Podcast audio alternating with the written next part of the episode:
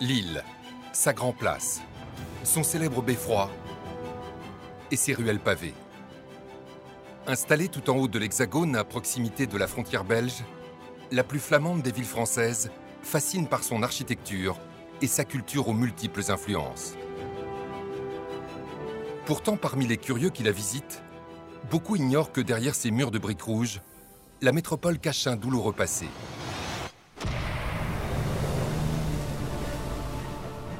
Car pendant la Seconde Guerre mondiale, les Allemands vont réserver à Lille un sort brutal.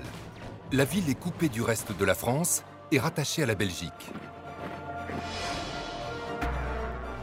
Hitler considère ce territoire comme un territoire euh, germanique.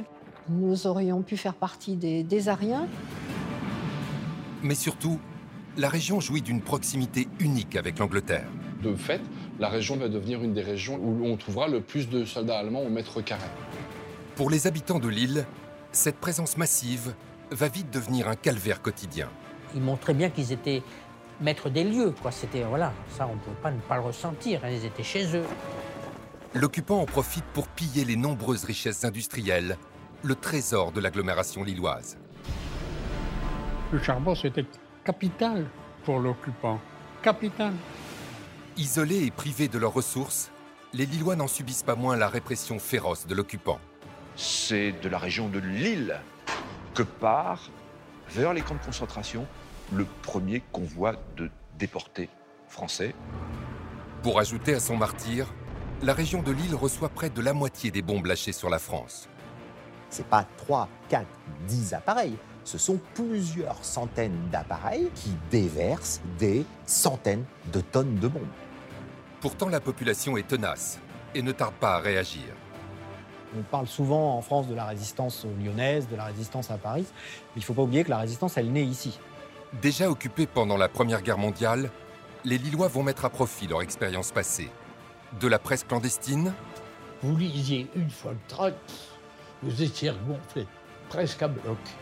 au sauvetage de la communauté juive Le stratagème, c'est de mettre un panneau euh, disant qu'il y a des maladies contagieuses. Et ça, les Allemands ne s'y risquent pas. Donc c'est comme ça qu'ils peuvent cacher les gens qui sont recherchés. en passant par la révolte des ouvriers.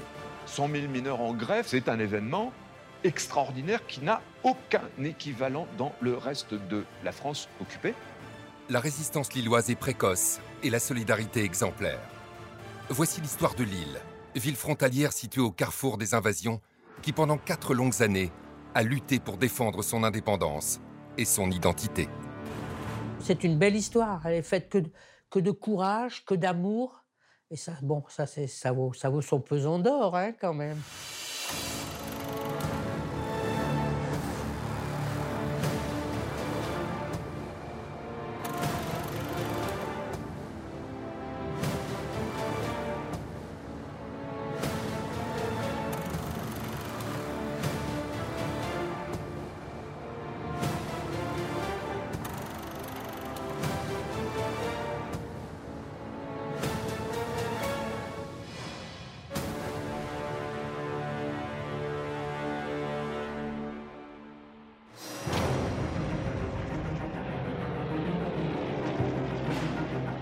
1940, l'Europe est sous le choc.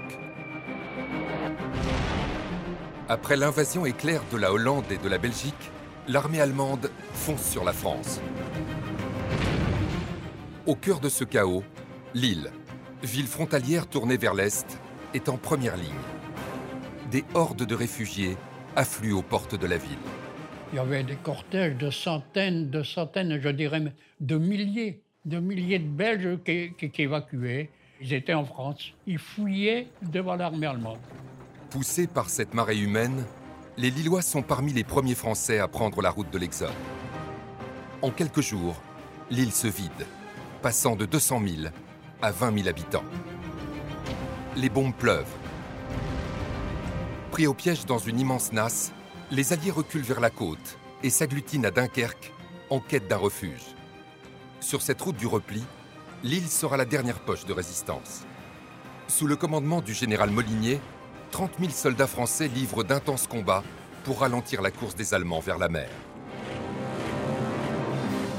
La bataille va avoir lieu dans les faubourgs. Donc euh, vous avez des combats, ce sont des combats de rue notamment. Vous allez avoir des pièces euh, de l'artillerie anti-char allemande ou de l'artillerie de campagne qui va être positionnée dans les rues de l'île et tirer sur les îlots de résistance. Donc des combats vont avoir lieu dans la ville et ces combats vont être extrêmement acharnés.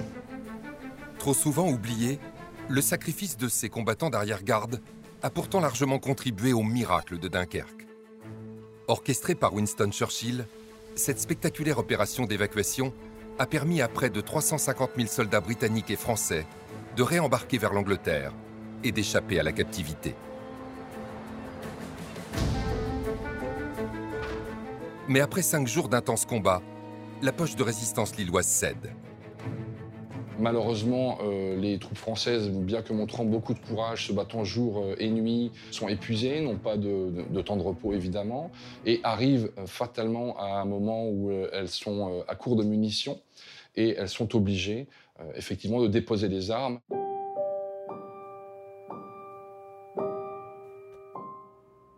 Les troupes allemandes franchissent les portes de la ville.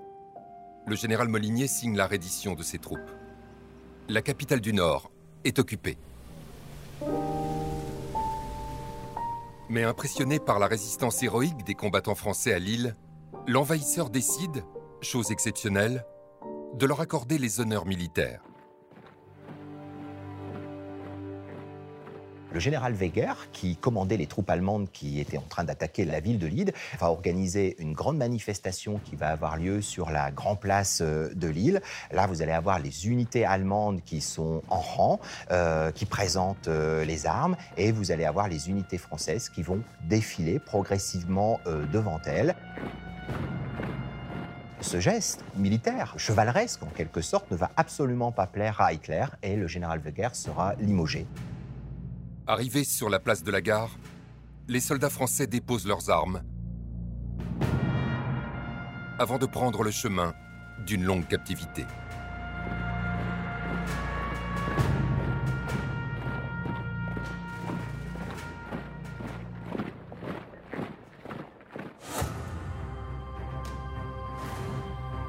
Suite aux accords d'armistice signés par le Führer et le nouveau gouvernement du maréchal Pétain, la France est scindée en deux la zone occupée et la zone dite libre. Mais l'île et sa région se voient attribuer un statut particulier. Les accords d'armistice vont laisser euh, l'île coupée du reste de la France, euh, puisque euh, tout le Nord-Pas-de-Calais appartient à ce que l'on appelle la zone rattachée, une zone qui fait figure de zone d'exception, avec un statut tout à fait différent du reste du pays, y compris de la zone occupée.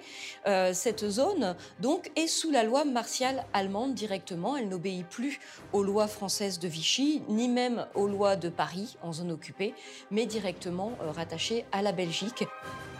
Une nouvelle ligne de démarcation, la Nordos-Ligneux, est même tracée sur la Somme pour en interdire l'accès. On ne peut pas franchir cette frontière dans un sens comme dans un autre sans Ausweis, c'est-à-dire sans autorisation des troupes d'occupation. Alors ça va poser très vite problème, notamment pour euh, les réfugiés qui ont fui pendant l'Exode. Un certain nombre euh, bah, veulent revenir tout simplement dans leur lieu d'habitation et ils ne vont pas pendant plusieurs mois euh, pouvoir franchir cette frontière. Très vite, les Lillois s'inquiètent et se sentent abandonnés par le maréchal Pétain. Car aucune information ne filtre sur les raisons de cet isolement. La motivation derrière la création de cette zone rattachée, euh, elle est multiple. hein. Il y a d'abord sa position géographique. Le seul pays européen qui affronte encore l'Allemagne euh, sur ce terrain occidental, eh bien, c'est euh, l'Angleterre, c'est l'ennemi par excellence, et on s'attend à ce qu'il euh, emprunte la route la plus courte euh, vers le territoire occupé, donc vers les côtes du Nord-Pas-de-Calais. De fait, la région va devenir une des régions où on trouvera le plus de soldats allemands au mètre carré, puisque la proximité avec l'Angleterre en fera justement un, endroit euh, relativement risqué militairement, et les Allemands veulent vraiment contrôler cette région. Pour diriger cette zone hautement stratégique, le commandement militaire allemand crée une administration spéciale, l'Oberfeldkommandantur ou OFK 670. Ils investissent dès le mois de juin 1940 le- la bourse de Lille et ça va être le cœur de ce territoire où vont s'installer les principaux services de répression pour administrer et occuper cette région qui compte plus de 3 millions d'habitants euh, pendant les quatre années d'occupation. Les clés de cette administration régionale sont confiées au général Karl Niehoff, un militaire expérimenté, autant craint que respecté. L'une de ses priorités, c'est d'assurer euh, l'ordre, l'ordre dans la ville de Lille, l'ordre dans le département du nord de la France et faire en sorte que les troupes d'occupation soient en sécurité. Niehoff s'érige en maître de la ville et impose un régime autoritaire dans la zone rattachée, totalement autonome du reste de la France occupée. C'est la seule zone qui va disposer de son propre droit de promulguer des ordonnances, c'est-à-dire des, décrets, des, avis euh, qui, touchent à, l'économie, à l'occupation, mais aussi à la répression. Il faut imaginer Niehoff qui, dès l'été 1940, reçoit toutes les lois et décrets euh, produites par le régime de Vichy et qui décide ou non de les appliquer dans son territoire.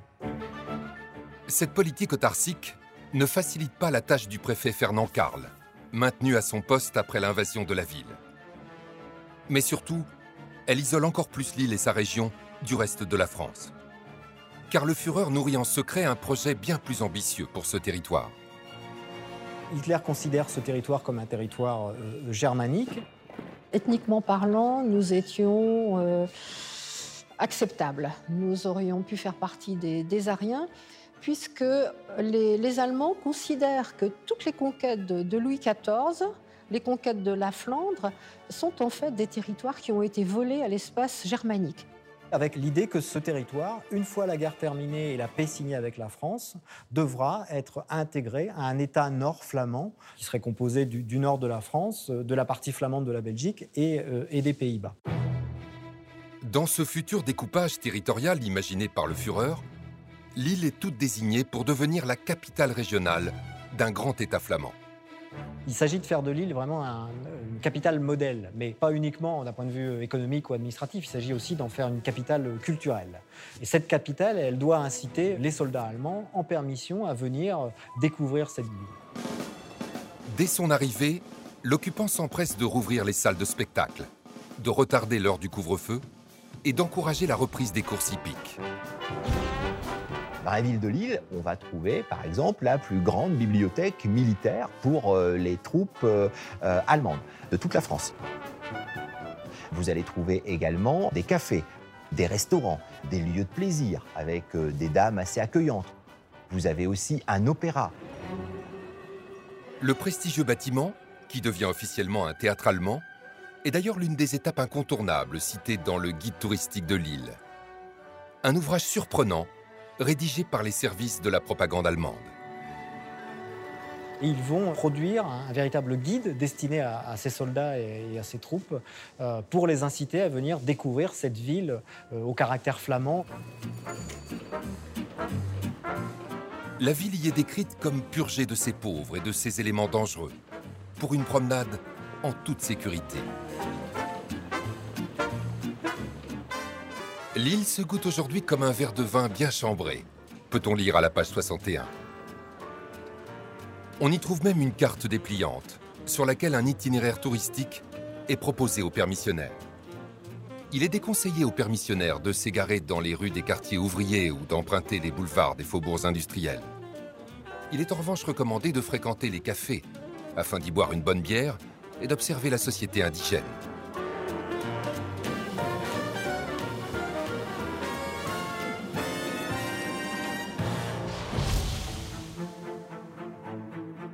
Mais si les Allemands jouissent des plaisirs de la métropole lilloise, pour ses habitants, cette présence massive de soldats est un vrai calvaire.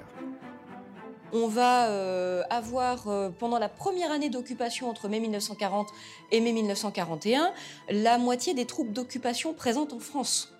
Ce qui est quand même une quantité d'hommes euh, tout à fait disproportionnée par rapport à la population lilloise.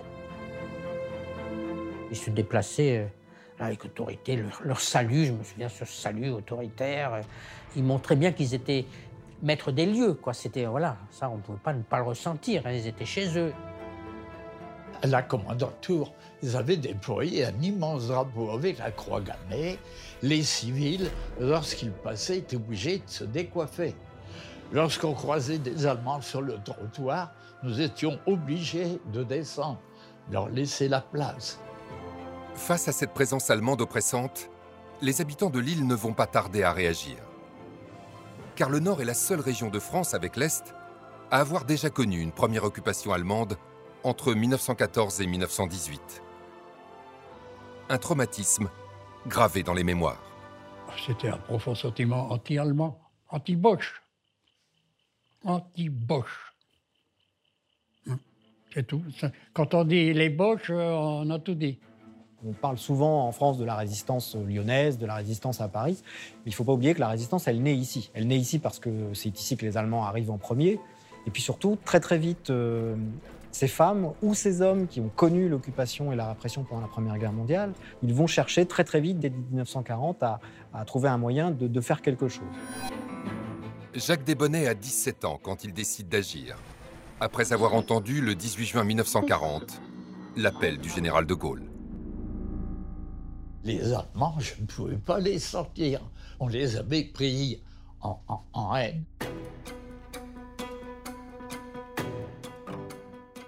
Ma réaction, dans ma tête de gamin, a été d'essayer de nuire aux Allemands. On avait des petits sacs de clous tordus. On pouvait jeter ça sur les routes qui tombaient de n'importe quelle façon. Il y avait toujours les pointes serrées vers le haut. Résultat, ils crevaient les pneus. Ils étaient furieux. Nous, on était contents. Ces gestes spontanés et encore désorganisés portent un message clair. Non à l'occupation. Souvent, ils sont aussi empreints d'une forte anglophilie. Car personne ici n'a oublié le sacrifice des Anglais, tués dans la région de l'île pendant la Première Guerre. On va retrouver notamment des manifestations spontanées euh, de, jeunes enfants, d'ailleurs très souvent, mais aussi d'adultes, qui vont fleurir les tombes euh, des soldats alliés dans les cimetières, mais aussi les lieux de, de crash ou les lieux où un soldat allié a pu être abattu, par exemple. Très clairement, c'est un mélange de reconnaissance, de gratitude vis-à-vis de l'allié britannique et d'insoumission et de provocation en direction euh, de l'occupant. Mais les Lillois ne s'arrêtent pas là. Et très vite, ils s'organisent pour venir en aide à l'ami anglais. Un certain nombre de soldats britanniques, en fait, n'a pas pu s'échapper par Dunkerque, donc ils ont tenté d'échapper à la captivité en se cachant, et notamment certains d'entre eux vont revenir dans la ville de Lille. Donc on va voir des familles, des groupes se constituer pour euh, euh, prendre en charge ces soldats, euh, les héberger, les nourrir, euh, leur fournir des vêtements civils, ce qui est évidemment très très compliqué et ce qui est interdit. Comète, Bordeaux-Loupiac ou encore Patoléry, les réseaux d'évasion vont être particulièrement actifs dans la région de l'île pour permettre à ces soldats de regagner ensuite l'Angleterre.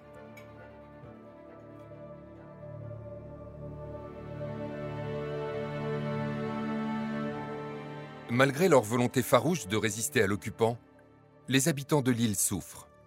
La faim les tiraille et la présence massive des Allemands dans la ville ne fait qu'aggraver la situation. La population faisait la queue dans les épiceries, les boucheries ou autres. Lorsque les Allemands sonnaient, ils avaient priorité, ils embarquaient, réquisitionnaient tout. Alors après quelques heures de queue, on se retrouvait, il n'y avait plus rien. Et toute cette nourriture qui est achetée avec un marque surévalué par les soldats allemands, eh bien, euh, c'est toute cette nourriture qui est en moins pour la population. C'est à Lille où on va souffrir le plus de ces pénuries. L'île détient le triste privilège d'être la première ville de France à établir la carte de ravitaillement dès juin 1940. Les denrées se font de plus en plus rares, ce qui encourage le marché noir. Celui de la région lilloise est l'un des plus chers de France. Si on compare le prix d'un kilo de café, euh, donc avant la guerre, ce prix de ce kilo de café valait euh, 30 francs. hein, si je me place en 1939. Euh, pendant l'occupation, le prix du kilo de café est passé à 3000 francs. C'est-à-dire, les prix ont été multipliés par 100. Euh, la population la plus modeste de la ville de Lille n'a absolument pas accès à ce marché noir. Un ouvrier du textile, il doit travailler une heure pour se payer un œuf au marché noir. Mais la nourriture n'est pas la seule denrée à être spoliée par l'occupant. Car l'île et sa région recèlent d'autres richesses que les Allemands vont très vite s'accaparer.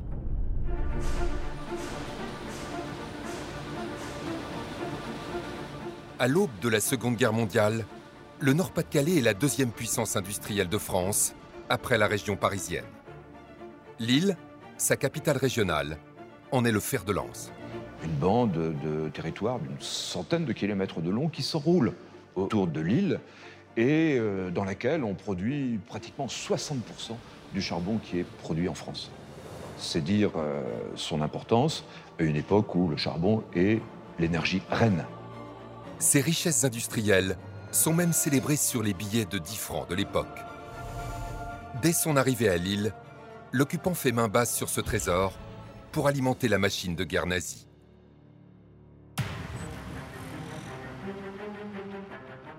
Achille Blondeau a 15 ans et travaille à la mine quand les Allemands débarquent.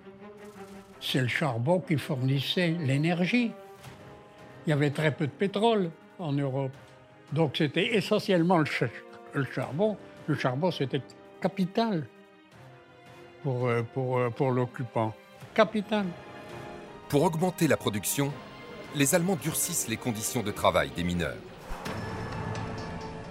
ça va se traduire par la réintroduction d'un chronométrage qui avait été développé dans les années 20 et dont l'usage avait été suspendu à l'époque du Front populaire. On y revient. C'est une augmentation du temps de travail. Et puis en même temps, les mineurs sont victimes de toutes sortes de privations, du rationnement en particulier.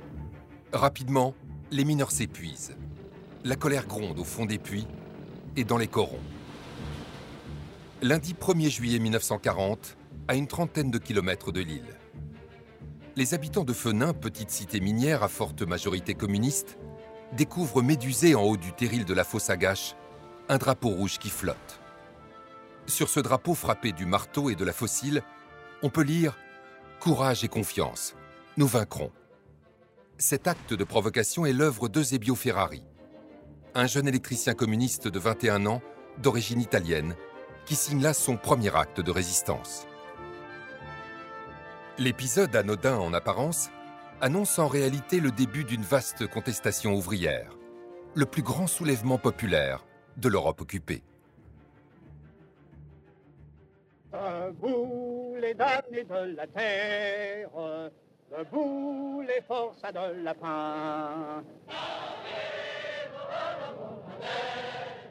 Aux premières heures de la journée, le 27 mai 1941, les paroles de l'international communiste retentissent au fond de la fosse numéro 7 du Dahomey.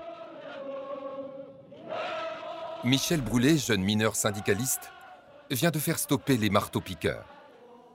En pleine occupation allemande, la grève a commencé les mots d'ordre de grève ne sont pas diffusés à l'extérieur, euh, tout simplement parce que les Allemands sont présents. Mais par contre, il y a un endroit où les Allemands ne vont jamais et ne descendent jamais, c'est l'intérieur des galeries des mines. Et donc, en fait, toute la propagande, tous les mots d'ordre, notamment du Parti communiste, circulent au fond. Voilà déjà quelques mois que les communistes, parti interdit en France depuis 1939, préparent dans le plus grand secret la révolte des mineurs. À leur tête, Auguste Lecoeur et Martha Desrumeaux ont rédigé les cahiers de revendication. Les cahiers de revendication qui sont déposés auprès des responsables des compagnies minières et transmis aux, autorités allemandes sont des, revendications principalement euh, sociales et, économiques. Hein. On demande une amélioration des conditions de travail, euh, euh, des, salaires, des biens on a fait grève, c'était en premier lieu pour le savon. Parce qu'il fallait acheter du savon au marché noir, qui était fabriqué avec je, ne sais pas quoi, et qui brûlait quand vous vous laviez avec. Et vous brûlez. Et alors on voulait avoir du bon savon.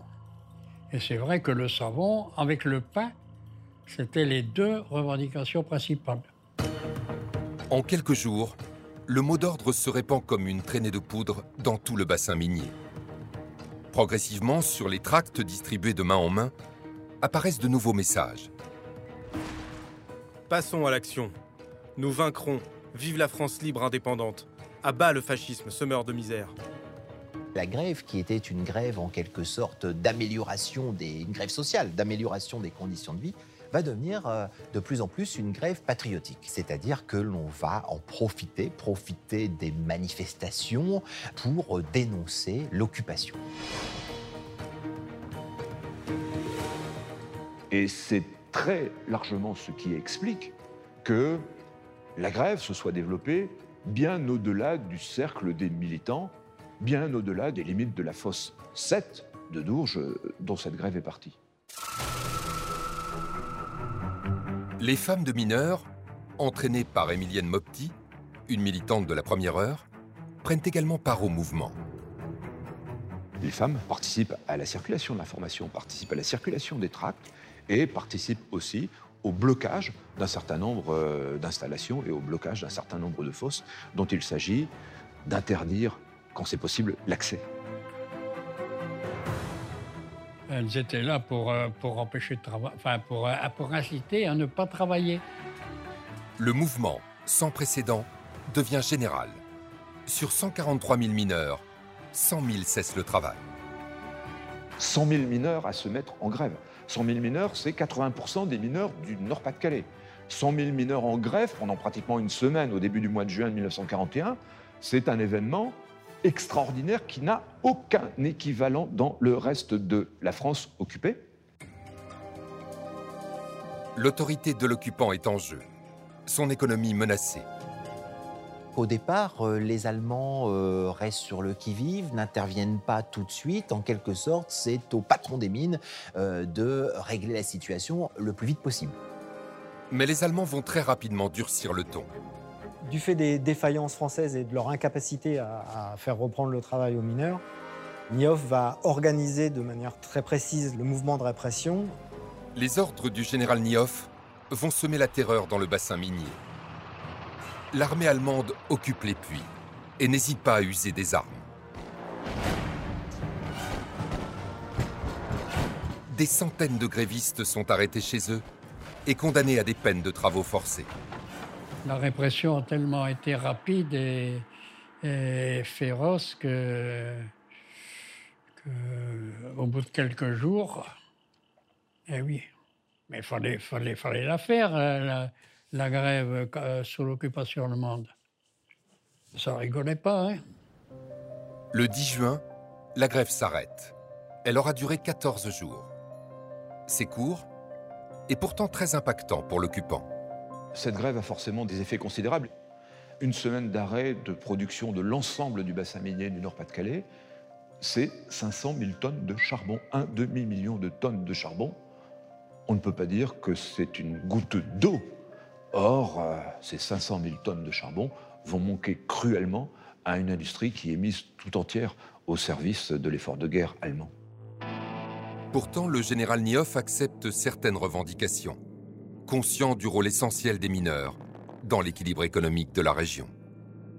Comme les Allemands ne voulaient pas courir le risque de, euh, de nouvelles grèves qui leur avaient quand même fait, fait mal, donc euh, je ne vais pas dire qu'on a mangé à sa faim, mais les mineurs étaient mieux traités que l'autre partie de la population.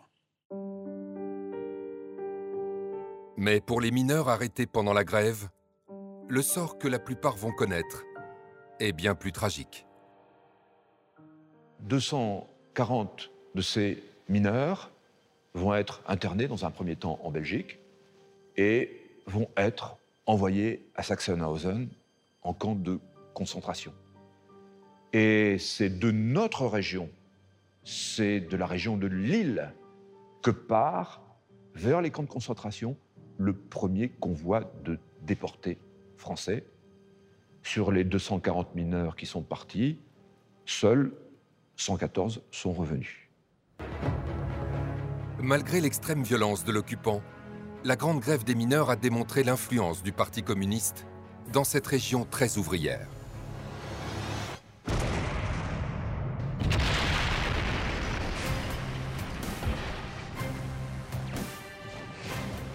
Quelques semaines plus tard, l'invasion de l'URSS par l'Allemagne nazie va encore faire monter d'un cran leur détermination.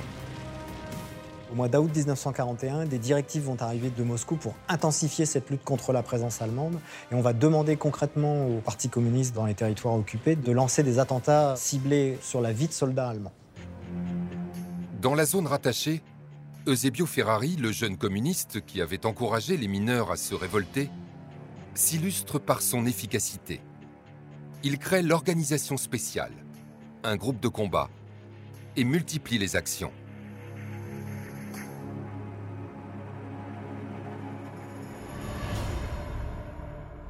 Eusebio Ferrari a réussi à se procurer un petit pistolet. Mais il a eu du mal à trouver des cartouches. Il n'a que trois cartouches à l'intérieur de ce pistolet. Deux balles pour tirer sur les Allemands. Et il garde la troisième balle euh, parce qu'il sait que s'il est arrêté par les polices allemandes, il sera torturé, il sera fusillé. Et cette balle, il la garde pour se suicider il va se positionner caché à la sortie d'un café qu'il sait fréquenter par les Allemands. Et donc, il attend euh, la sortie de deux officiers euh, pour pointer son arme sur ces deux officiers. Il va tirer deux balles, une pour chacun des hommes. L'un va être mortellement touché, alors que l'autre est grièvement euh, blessé. Eusebio Ferrari et ses comparses s'évanouissent dans la nuit. Au total, quatre soldats vont périr à Lille sous les balles communistes en moins de deux jours.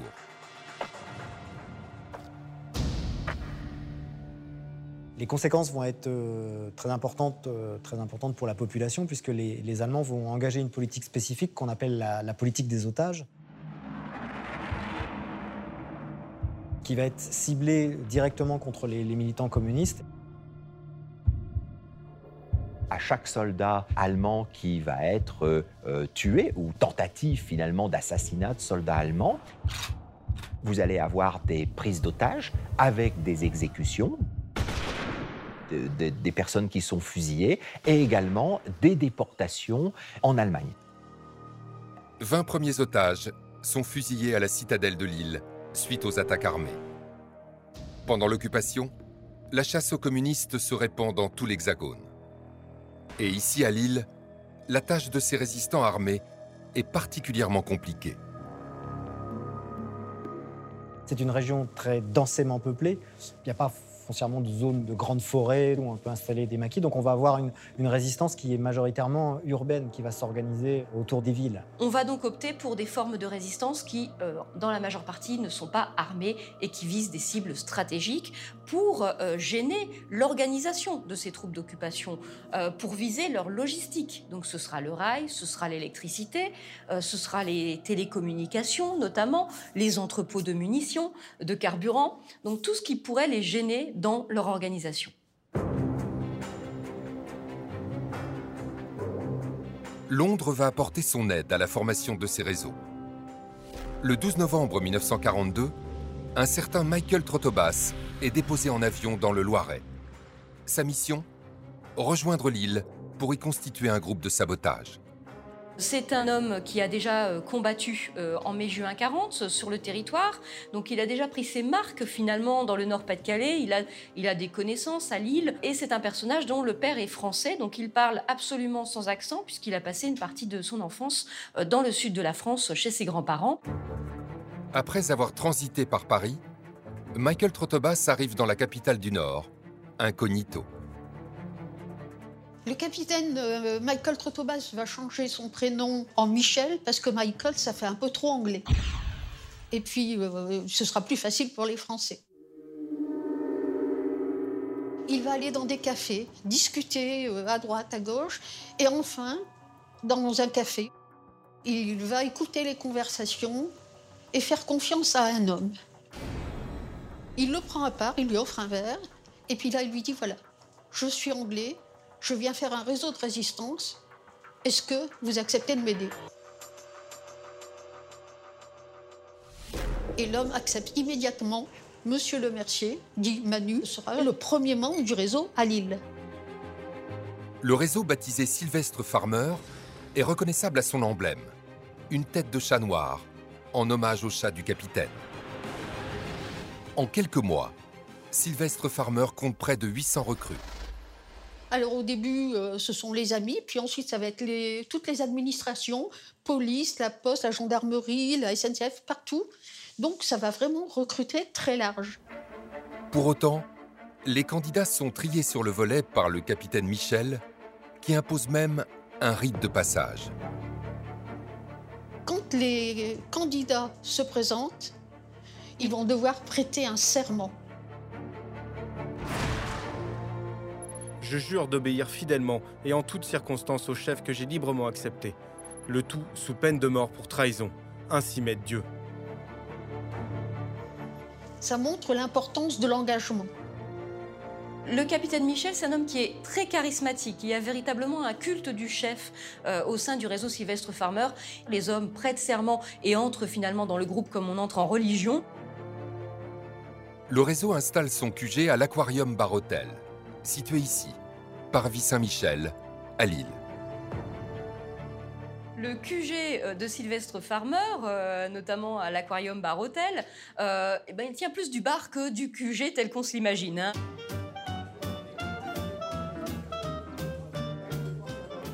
Effectivement, on est très très loin euh, de la War Room euh, britannique avec, euh, avec ses plans de guerre, etc.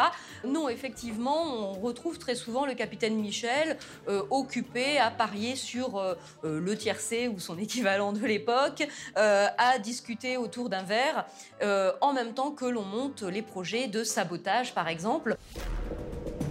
Un faussaire de tripot, pourtant extrêmement actif et organisé. Le réseau va procéder à des euh, sabotages très importants, mais le premier qui va marquer vraiment les esprits, c'est celui sur l'usine de Fives.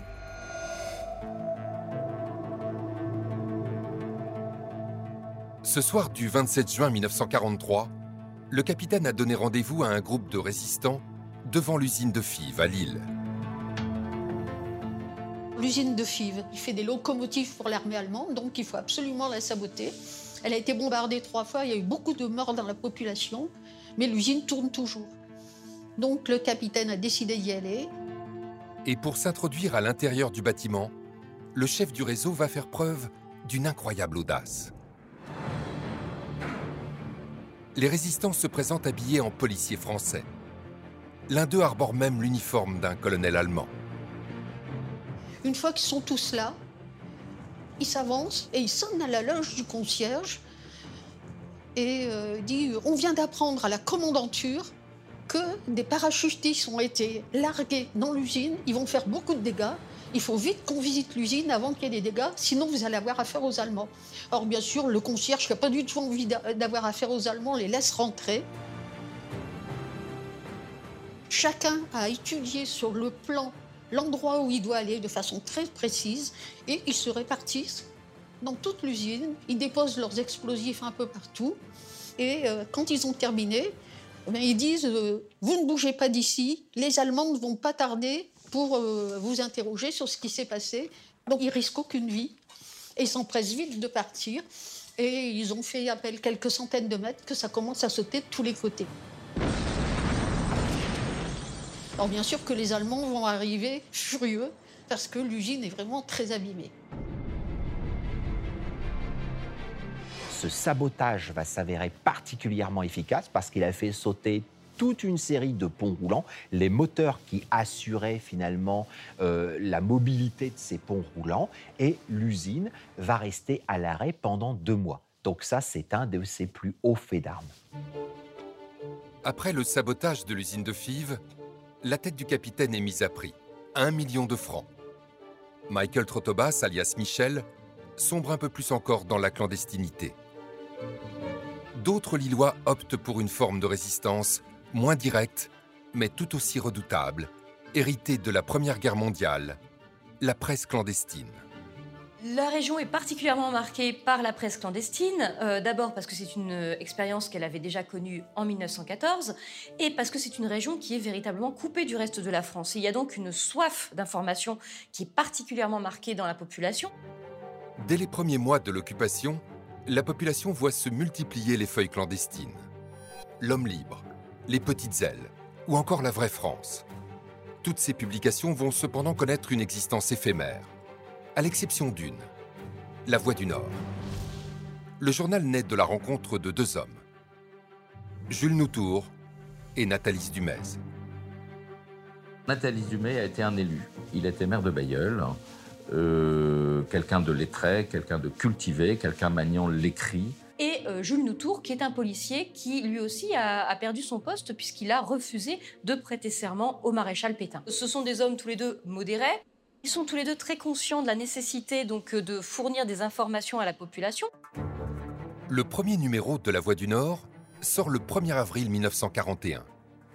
Le journal affiche clairement son soutien au général de Gaulle et à la France libre.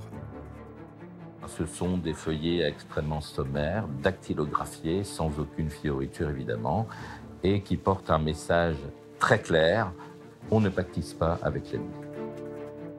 Nathalie Dumez se charge de la rédaction des articles. Des feuilles rédigées dans la clandestinité chez des membres du réseau et publiées tous les 15 jours. C'est lui, il faisait des tracts, mais qui vous rendait. Vous, lisiez une fois le tract, vous étiez regonflé, presque à bloc. De temps en temps, il y avait toute, toute, toute petite victoire alliée. Lui grossissait l'événement, justement, pour rendre espoir aux Français.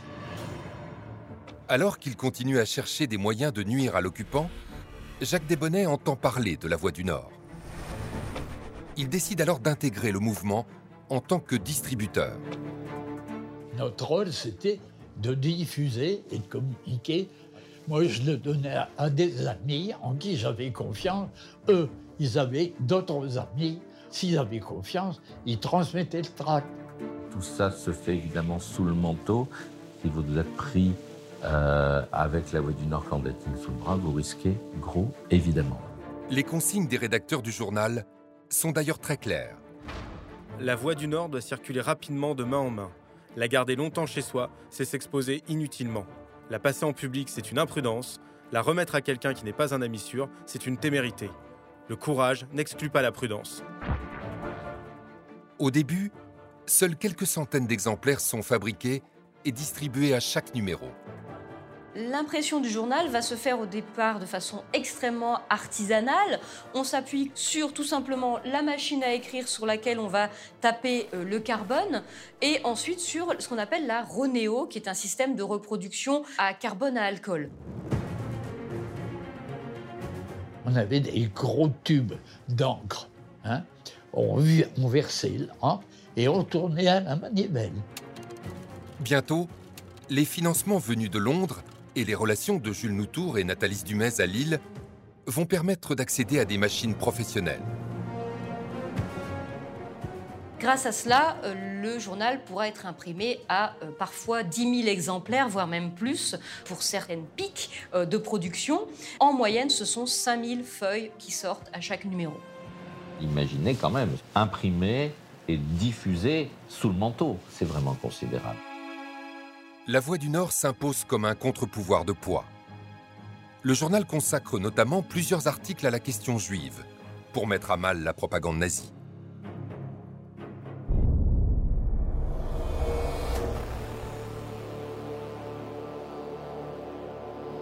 Car dans la zone rattachée, qu'Hitler rêve un jour d'annexer au Reich, la question raciale est un enjeu crucial.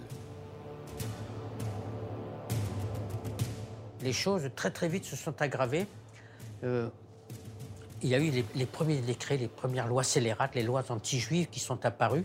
Il a fallu se faire inscrire à la commandanture ou à la préfecture.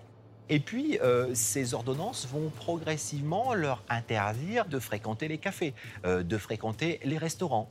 À Lille, notamment, ils ne pourront plus se rendre que dans deux cafés, uniquement deux cafés réservés aux Juifs. Quand les Allemands s'installent à Lille, Maurice Baron a 9 ans. Il vit aux 50 rue de la Vignette avec ses parents. Michel, son petit frère de 3 mois, et sa nourrice Georgette François. J'avais des petits copains, moi je jouais beaucoup avec mes petits copains, et d'un seul coup, j'avais plus le droit. Euh, interdiction de square, donc les parents ne voulaient plus que mes petits copains jouent avec moi, parce qu'on était juifs. Georgette, elle, du haut de ses 17 ans, tente par tous les moyens de faire oublier à l'enfant ses injustes privations. Georgette m'emmenait avec elle. Je me disais, ah ben non, quand même. On est en France, on est chez nous, on va pas se laisser faire comme ça par les boches. Alors, On retournait l'étoile, parce que l'étoile était obligatoire. On l'a retournée et elle m'emmenait au cinéma. Je suis jamais allé aussi souvent au cinéma. On allait plusieurs fois par semaine au cinéma avec Georgette. Elle m'emmenait au square, elle m'emmenait sur les manèges. Parce qu'elle, c'était la résistante. Elle ne pouvait pas comprendre que d'un seul coup, on prive les gens de liberté comme cela, quoi. Mais le 11 septembre 1942, la vie de Maurice Barran vole en éclats. Ce jour-là, le commandement militaire allemand de Bruxelles ordonne l'arrestation des Juifs apatrides du Nord-Pas-de-Calais. La date n'a pas été choisie au hasard. Ils ont choisi euh, donc euh, la, la veille d'une fête juive, Rosh Hashanah, tout simplement parce qu'on sait que les familles sont réunies. Donc les Allemands euh, préparent ça dans le plus grand secret. Alors, ils euh, préviennent les commissariats qu'il faut mettre à leur disposition un certain nombre d'hommes, de, de- de- de policiers, le lendemain euh, vers 6 heures du matin, mais sans préciser où et sans préciser pourquoi. Les policiers français sont chargés de boucler les quartiers, pendant que les feldgendarmes procèdent aux arrestations.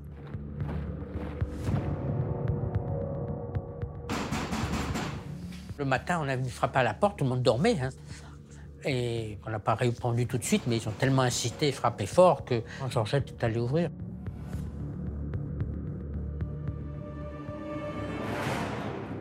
Les Allemands sortent de leur sommeil, les familles, et même euh, vérifient euh, si tous- les lits sont, froids ou chauds, euh, afin de, voir si- s'il n'y a pas des gens qui sont cachés. C'est fait de façon très violente.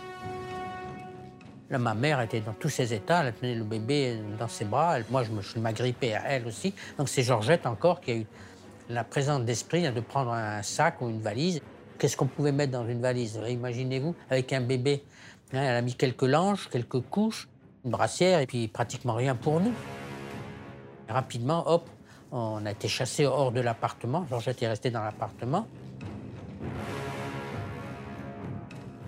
Les familles interpellées sont toutes conduites dans le plus grand secret, en gare de Fives, à Lille.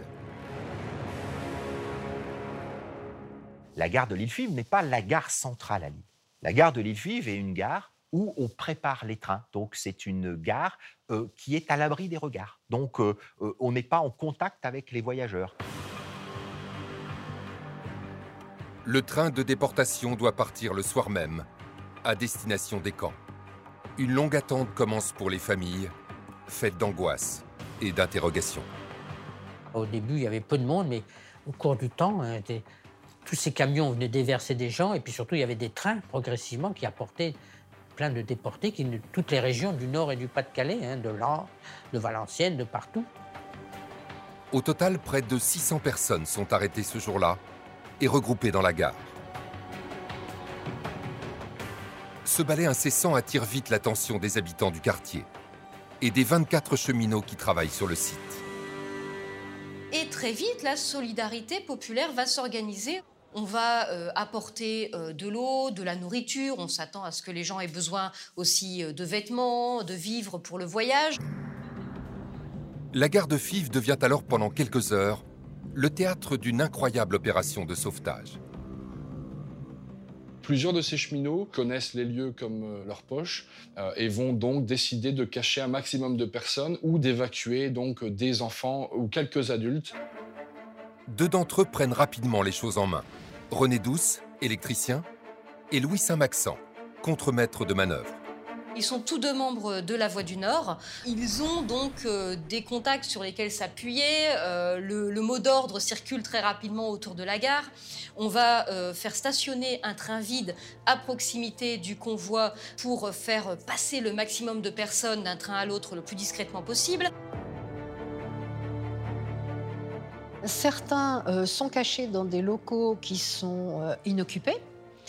Il y a aussi des, enfants qui sont cachés dans certains bureaux et qui sont évacués par la fenêtre et récupérés par euh, le patron de l'estaminet ou vraisemblablement par, des, par des gens du, quartier. La nouvelle se répand dans la ville de Lille. Georgette François, la nourrice des Barans, est avertie du lieu où la famille a été conduite. Georgette est arrivée pour nous, nous, donner des, victuailles ou des vêtements. Et Georgette, courageuse comme elle était, mais sans, prévoir les risques, hein, elle m'a pris par la main et puis on est parti. Mais à ce moment-là, un garde nous a interpellés. Et où est-ce que vous allez comme ça? Jean Georgette, dans son calme, elle dit ben, Le gamin, il a soif, je vais lui donner à boire. Et puis le garde, ben, apparemment, c'était un gars qui, a compris ce qui se passait. Il, a, il nous a laissé passer sans, sans, plus de, de, questionnement. Du coup, on s'est sauvé et on est parti en courant.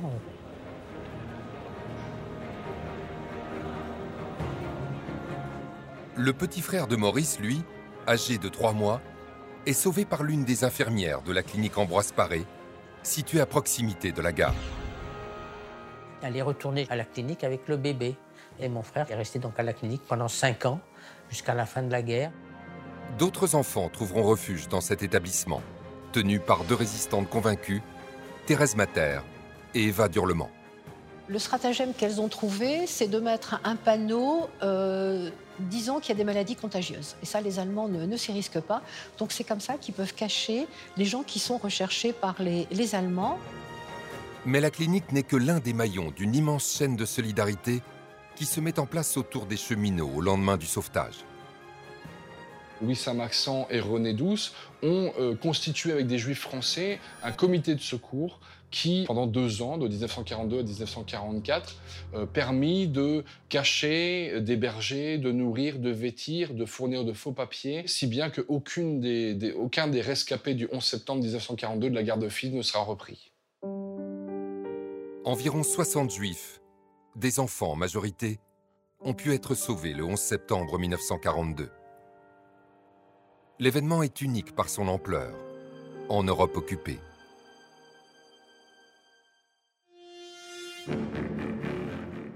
Mais alors que la région entame sa troisième année sous occupation, la résistance lilloise va connaître une période sanglante.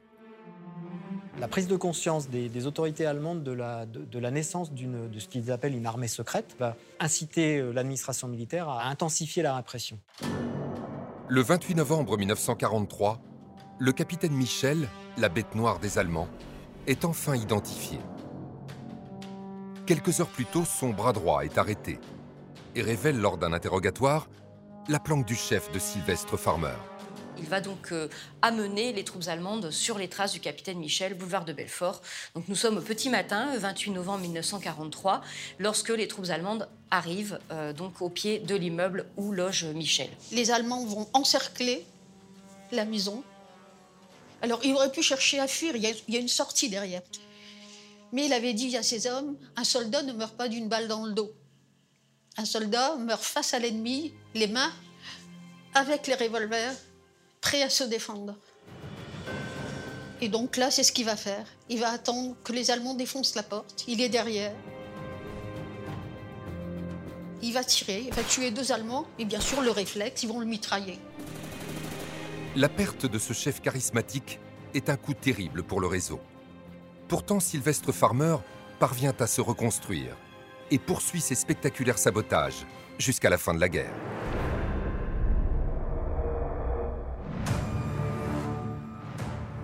La traque de ces soldats de l'ombre n'épargne aucun groupe de résistance. La Voix du Nord va également payer le prix fort. À l'automne 1942, c'est le premier fondateur de la Voix du Nord, Nathalie Zumé, qui tombe. Il est, il est, il est arrêté par les Allemands. C'est le premier coup dur que Voix du Nord à subir de la part des Allemands. Pendant plus d'un an, les figures du mouvement tombent les unes après les autres. Le succès de ce démantèlement, les Allemands le doivent à un certain Marcel Denec, un affairiste lillois passé à la solde de l'occupant. Les Allemands vont envoyer euh, Marcel Denec pour en faire eh bien, un infiltré, se faire passer pour un résistant sous le nom du capitaine Henri et jouer un rôle, le rôle de sa vie qui sera eh bien, d'infiltrer la Voie du Nord. Il va se présenter comme quelqu'un qui a les mêmes sympathies anglophiles, qui a les mêmes sympathies euh, pour le général de Gaulle, qui veut chasser les Allemands et voilà, mettre en confiance les personnes qu'il rencontre et donc réussir à entrer euh, presque comme un loup dans la bergerie au sein du mouvement Voie du Nord. Grâce à cette méthode simple, mais terriblement efficace, l'homme obtient l'adresse du cofondateur du journal. Marcel Denègue va connaître l'adresse de Jules Noutour, va marquer à la craie blanche sur le pas de la porte euh, l'habitation où habitent Noutour et euh, sa femme et sa fille, euh, ce qui va donc permettre aux Allemands de localiser exactement l'endroit où ils doivent arrêter Jules Noutour, qui sera arrêté le 8 septembre 1943 à Lille, à son domicile. Conduit au siège de la Gestapo pour y être interrogé, Jules Noutour est violemment torturé, puis déporté dans un camp en Allemagne, où il mourra. Quant à ses coéquipiers arrêtés lors de cette terrible année, beaucoup sont fusillés sans autre forme de procès, ici, au fort de Bondu.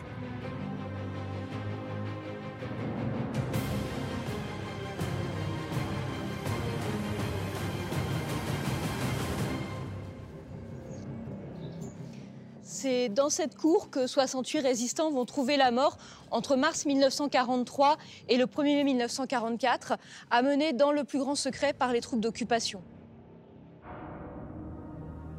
Ils arrivent par l'entrée du fort, parcourent les quelques mètres euh, du tunnel avant d'entrer ici même dans la cour où se tiendra le peloton d'exécution auquel ils feront face dans quelques instants. Près de la moitié euh, des noms qui figurent sur ces plaques euh, sont ceux de personnes qui ont été membres du réseau La Voix du Nord.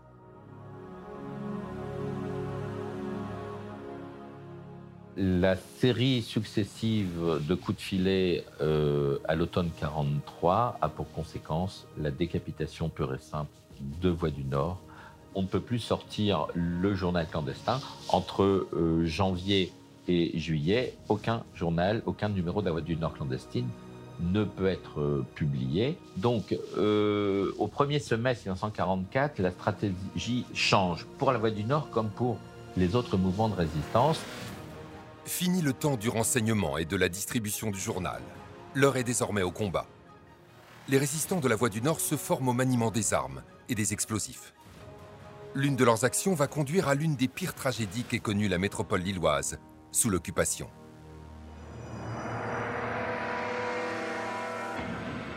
Le soir du 1er avril 1944, le village d'Ascq, aux portes de Lille, va s'endormir. À proximité de la gare, un petit groupe de la Voie du Nord dépose sur les rails des charges explosives avant de prendre la fuite. Ce qui est visé, c'est directement le passage d'un train de marchandises, dont le passage est prévu à la gare d'Ascq. Problème, au tout dernier moment, arrive une section de jeunesse hitlérienne, de jeunes ESS, qui demande à intervertir leur train avec le train de marchandises prévu, et c'est donc ce train qui sera la cible du sabotage.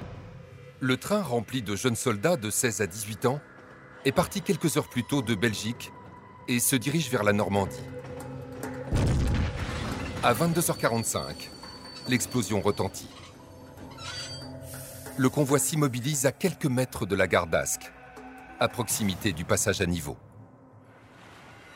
Le déraillement a fait simplement euh, sortir de la voie légèrement la locomotive et trois wagons. Donc apparemment, il y a dû avoir un char qui a légèrement basculé. Enfin, ce n'est euh, rien. hein. Des dégâts matériels limités et euh, surtout aucun blessé parmi les SS. Pourtant, le lieutenant Walter Hawke, le responsable du convoi, est furieux. Résolu à ne pas laisser ce sabotage impuni, il ordonne à ses hommes d'appliquer des représailles. Un déferlement de violence commence et va durer deux longues heures. Lorsqu'il commence, commencent les représailles, il est euh, 23h15. Donc euh, les habitants vont être sortis de leur lit, même parfois très brutalement. Certains de ces SS étaient alcoolisés, ils avaient énormément bu, déjà en partant euh, de la Belgique, et chaque fois qu'ils s'arrêtaient dans les gares, des euh, témoignages disent euh, ils avaient là, certains les yeux euh, injectés de sang et la bave aux lèvres. Michel Albert et ses parents vivaient à seulement quelques mètres de la voie ferrée et se sont retrouvés en première ligne. Le riverain avait 5 ans lors de cette terrible soirée. Il dormait dans sa chambre quand les SS ont fait irruption chez lui pour emmener son père. Ils ont défoncé la porte et puis ils l'ont pris. Ma mère, elle était aussi prise. euh, D'après ce qu'elle m'a raconté, ils ont été battus tous les deux sur le trottoir. Donc le peloton, pareil, ils sont partis. Donc ma mère, elle a rentré mon père dans le couloir, puis elle a repoussé la porte, chose qu'elle n'aurait pas dû faire. Mais et il y a un deuxième peloton qui est venu. Là, ils l'ont embarqué. euh, ils ont embarqué mon père, et puis c'est tout. En file indienne, les hommes du village sont ensuite conduits sur le lieu du sabotage. Ils sont amenés le long de la voie ferrée et euh, la majorité vont être exécutés là-bas au fond. Le père de M. Albert fait partie des fusillés. Les SS achèvent même certains hommes d'une balle dans la tête. Au même moment, un autre commando fait irruption dans les bureaux du chef de gare, M. Carré, et de l'agent de service, Élie Dorache. Brutalement, ils voient arriver des SS avec un sous-officier et euh, euh, ce sous-officier va donner l'ordre à ses soldats de bah, carrément de les tabasser. Et euh, de tirer aussi. Ils tirent donc sur les deux et ensuite les SS quittent la gare, les laissant comme morts. Monsieur euh, Derage va appeler plusieurs fois la gare de Lille pour prévenir de ce qui se passe.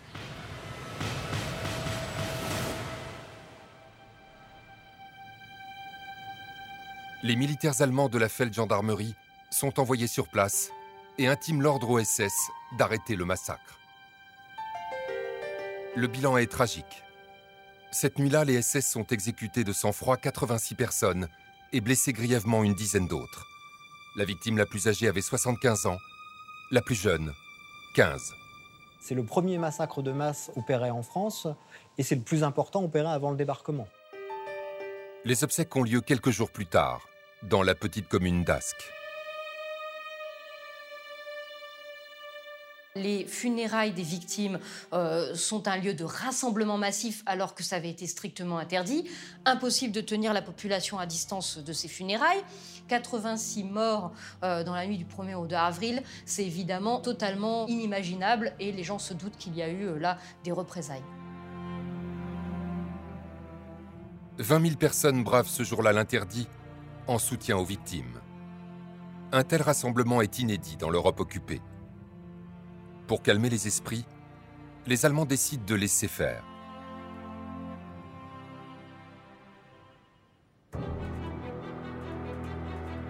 Depuis plusieurs mois, l'hostilité grandissante des habitants de la métropole lilloise, auxquels s'ajoutent les récentes défaites militaires au sud, inquiète l'état-major allemand. Début 1943, il est clair euh, pour les officiers euh, les plus avisés de l'armée allemande que la guerre est perdue. Mais pas pour Hitler. Hitler a confiance en deux nouvelles armes euh, que Goebbels, son ministre de la propagande, a baptisées V1 et V2. Vergeltungswaffe, c'est-à-dire armes de représailles numéro 1 et numéro 2. Ces armes secrètes ont été conçues dans un but précis frapper l'Angleterre et renverser définitivement le cours de la guerre. Et c'est naturellement la région de Lille, la plus proche des côtes britanniques, qui est choisie pour leur lancement. Le V1 est en fait une bombe volante, un avion sans pilote en quelque sorte, dans laquelle on a installé une charge explosive. Le missile V2, mis au point en 1942 en Allemagne par l'ingénieur Werner von Braun, est encore plus redoutable. C'est une véritable le fusée. C'est le, le premier missile, euh, missile mis au point qui sera à l'origine de toutes les fusées euh, d'après-guerre de, de- de la conquête spatiale. C'est une fusée qui développe 25 000 tonnes de poussée au moment du décollage, qui atteint les 5 000 km/h en moins d'une minute. Pour tirer ces dangereux missiles depuis la région de Lille, les Allemands lancent de vastes chantiers. Le premier site qui va être choisi euh, est un site qui doit être proche de Londres, puisque Londres est la ville visée. Les Allemands s'installent à une centaine de kilomètres de Lille, dans la forêt d'Eperlec. Pour accueillir les impressionnantes fusées V2 qui culminent à 15 mètres de hauteur, un gigantesque bunker rectangulaire est construit sur le même modèle que les bases sous-marines allemandes.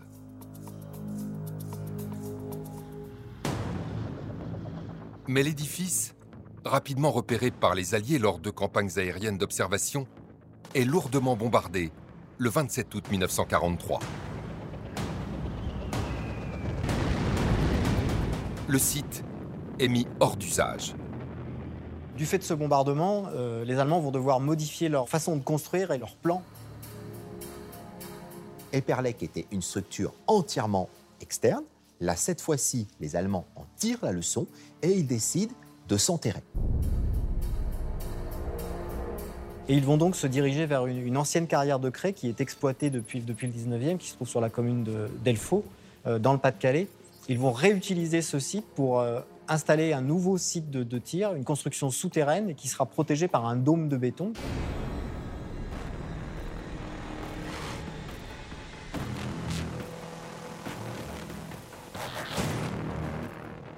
Lorsque le site est choisi pour devenir un site de tir des, fusées V2, la, priorité du chantier en septembre 1943, c'est de construire ce dôme pour le protéger des éventuelles attaques aériennes. C'est un dôme qui mesure 70 mètres de diamètre, qui fait 5 mètres d'épaisseur de béton armé évidemment, et qui pèse euh, 55 000 tonnes. L'avantage d'un dôme, évidemment, c'est qu'il a un effet de ricochet sur les impacts qui vont frapper cet édifice lors des bombardements et, donc euh, permet de, garantir encore plus la, sécurité de l'édifice. Ce dôme protège une véritable ville souterraine. Près de 7 km de galeries qui devaient permettre de stocker 500 fusées V2.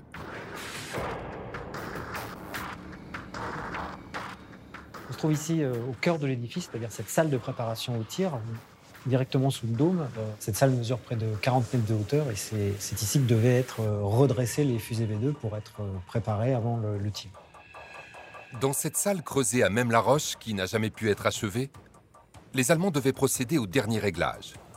Remplissage des deux réservoirs, vérification des gyroscopes et en dernier lieu, installation de la charge explosive à la tête de la fusée. Un système de rails permettait enfin de diriger les V2 vers les portes du bunker pour le lancement final.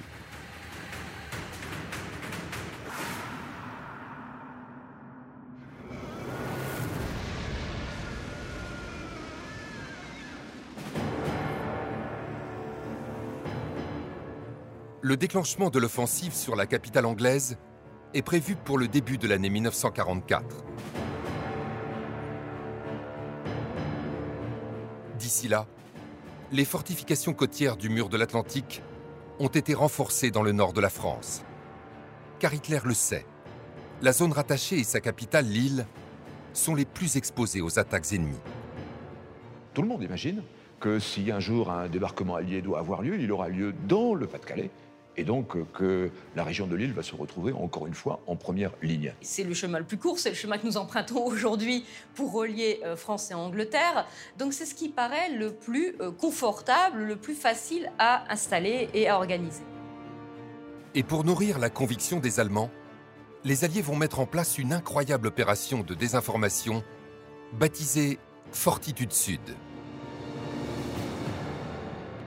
Ils ne vont pas hésiter à euh, intoxiquer des réseaux de résistance en leur disant que le débarquement va avoir lieu ici et ensuite faire en sorte que ces réseaux de résistance tombent dans les mains des Allemands, de façon à ce que ces personnes soient interrogées et livrent ce que les Britanniques euh, leur ont donné comme information. Donc ça participe à l'intoxication. Il faut voir cela comme un jeu d'échecs et dans un jeu d'échecs, on sacrifie des pièces. Les avions de la Royal Air Force survolent quotidiennement la zone rattachée et participent également à cette intoxication. Vous allez avoir, pour renforcer cette certitude allemande, des bombardements euh, qui vont être multipliés dans la région. Ces bombardements sont prévus pour être le double de ceux qui sont pratiqués en Normandie. Donc pour chaque bombardement décidé en Normandie, deux bombardements auront lieu dans le nord euh, de la France. Lors d'une campagne de reconnaissance, le site de la coupole est repéré en mars 1944 par les Britanniques. Un déluge de bombes s'abat pendant plusieurs mois sur le bunker. Ces bombardements ne vont pas détruire l'édifice puisqu'il est, il est toujours là aujourd'hui, mais ils vont avoir un effet de ralentissement du chantier et, et empêcheront les Allemands de, de le mener à terme et de pouvoir l'utiliser. Pendant toute la durée de l'occupation, l'agglomération lilloise et ses habitants vivent un véritable cauchemar pris sous le feu de ce déferlement de bombes alliées.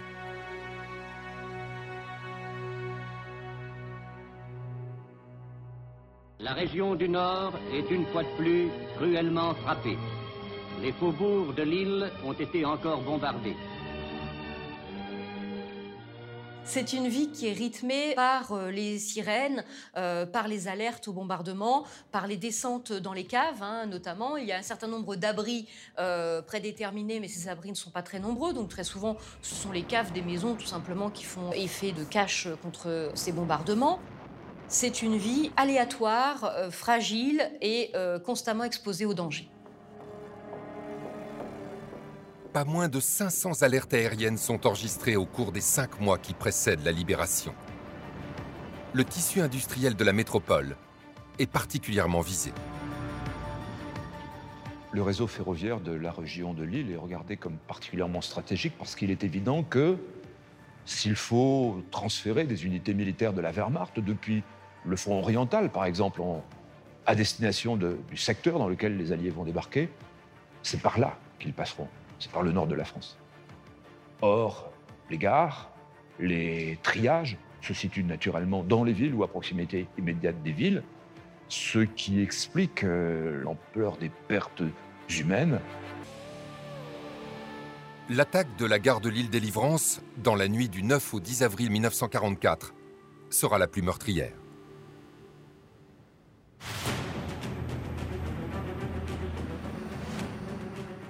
Elle va être la cible, cette gare de l'île des Livrances, d'une grande vague de bombardements alliés. C'est pas 3, 4, 10 appareils. Ce sont plusieurs centaines d'appareils qui arrivent en plusieurs vagues sur les lieux et qui déversent des centaines de tonnes de bombes. Plus de 2000 bombes vont être larguées euh, sur euh, quelques minutes. On est sur un peu, à peine plus d'une demi-heure euh, au cours de cette nuit. Évidemment, euh, la population civile en fait les frais. Plus de 450 Lillois vont trouver la mort au cours de ces bombardements. Les Lillois sont à bout de force. Leur calvaire, depuis quatre longues années, n'a que trop duré.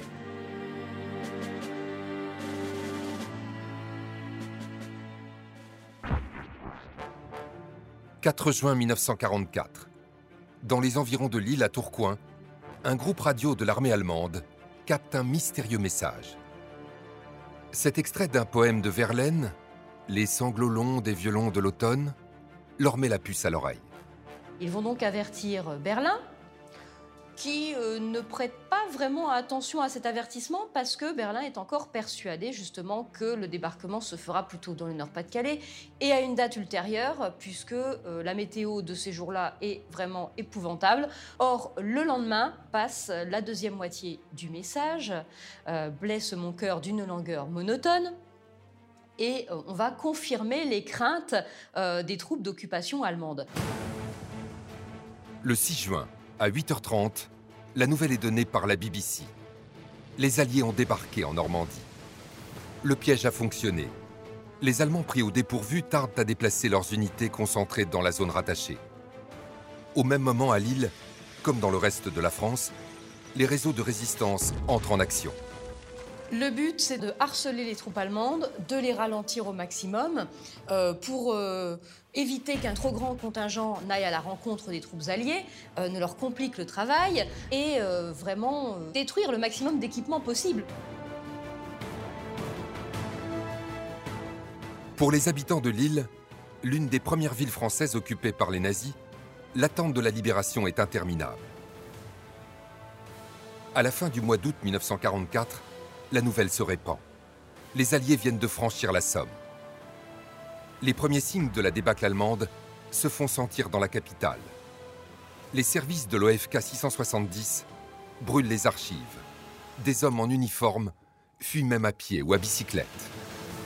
Les Allemands organisent non seulement le départ de leur service, mais aussi euh, le, départ des prisonniers politiques. On va, euh, sur décision de l'administration militaire euh, à Lille, procéder à un véritable tri parmi les détenus qui sont dans les principales prisons allemandes du secteur. C'est dans ce contexte, et alors que les Alliés ne sont plus qu'à quelques kilomètres, qu'un dernier drame se joue à Lille le 1er septembre 1944. À la prison de Los, principal centre de détention de la région, Daniel Bouvet, 18 ans à l'époque, est enfermé pour fait de résistance. Ce matin-là, les Allemands viennent brutalement le sortir de sa cellule. 5 heures du matin, los, los, los, ça, ça gueulait de tous les côtés, ça gueulait de tous les côtés. En vrai, c'était la grande pagaille. Enfin, moi, j'étais content. Vu que j'étais condamné à mort, je dis, euh, maintenant, j'ai porte de sortie. Daniel Bouvet et ses co-détenus sont embarqués dans des camions, sans se douter du terrible sort qui les attend. Au moment de montage, j'avais dit, ça y est, si je monte là-dedans, je m'évade. J'étais déjà évadé, puis j'étais jeune, j'étais sportif. Au moment de monter, c'était complet le camion. Le camion suivant, c'était la voiture cellulaire. Alors la voiture cellulaire de la, de la prison de Los, c'est des cellules qui sont à l'intérieur. Voyez Impossible de m'évader. Avec 900 autres prisonniers, il est conduit en gare de Tourcoing, où les attend un convoi de déportation. Ils nous ont embarqués. Il y avait les SS qui nous attendaient à les embarquer. On était euh, combien? Une cinquantaine par wagon 50, 60 C'est là qu'il y a un Allemand qui a dit le premier qui s'est s'évader. On en fusille une vingtaine. La résistance lilloise tente d'obtenir leur libération. Sans succès. À 18h, le dernier train de l'os s'ébranle, en direction des camps de concentration. Ce dernier convoi de déportation qui emmène des grandes figures de la résistance et une part importante des membres des, des grandes organisations, euh, c'est véritablement perçu comme un drame pour, la population de l'île en particulier, puisqu'on est à quelques heures, quelques jours de, la libération et, et de, et de l'arrivée des Alliés. Seul un tiers des 900 déportés échappera à la mort. Daniel Bouvet a eu cette chance. Mais à 19 ans, il ne pèse plus que 30 kilos quand il rentre à Lille, huit mois plus tard. Dans le sillage de leur funeste convoi, les Allemands quittent la ville sous la pression des armées américaines et britanniques. Pourtant, le calvaire des Lillois n'est pas encore terminé. Les Alliés vont contourner l'île en fait et ne vont rentrer que quelques jours plus tard euh, parce qu'ils ont à cœur de pourchasser les troupes allemandes qui, qui sont en voie de, de retraite, hein, en repli. C'est une stratégie assez, qu'on retrouve assez fréquemment dans les, dans les opérations alliées euh, après le débarquement en Normandie. Il s'agit d'éviter au maximum des sièges de villes qui prennent du temps et il s'agit d'avancer le maximum euh, possible vers le Reich et, et vers la frontière. Désormais rassemblés au sein des FFI, les forces françaises de l'intérieur, ces courageux Lillois ne vont pas attendre les Alliés pour se libérer.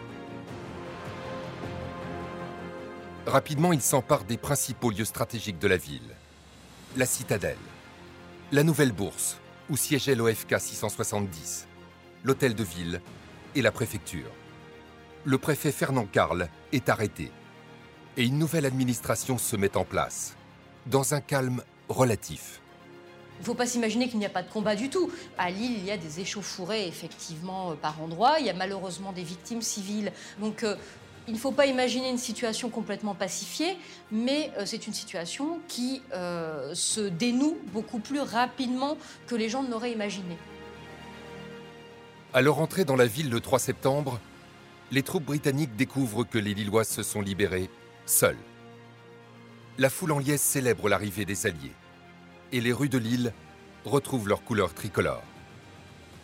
La Voix du Nord paraît pour la première fois au grand jour le 5 septembre 1944 sous la direction d'un nouvel homme, Jules Houck. Un titre s'étale à la une du journal, sans équivoque, tel un cri du cœur. La région du Nord est libre.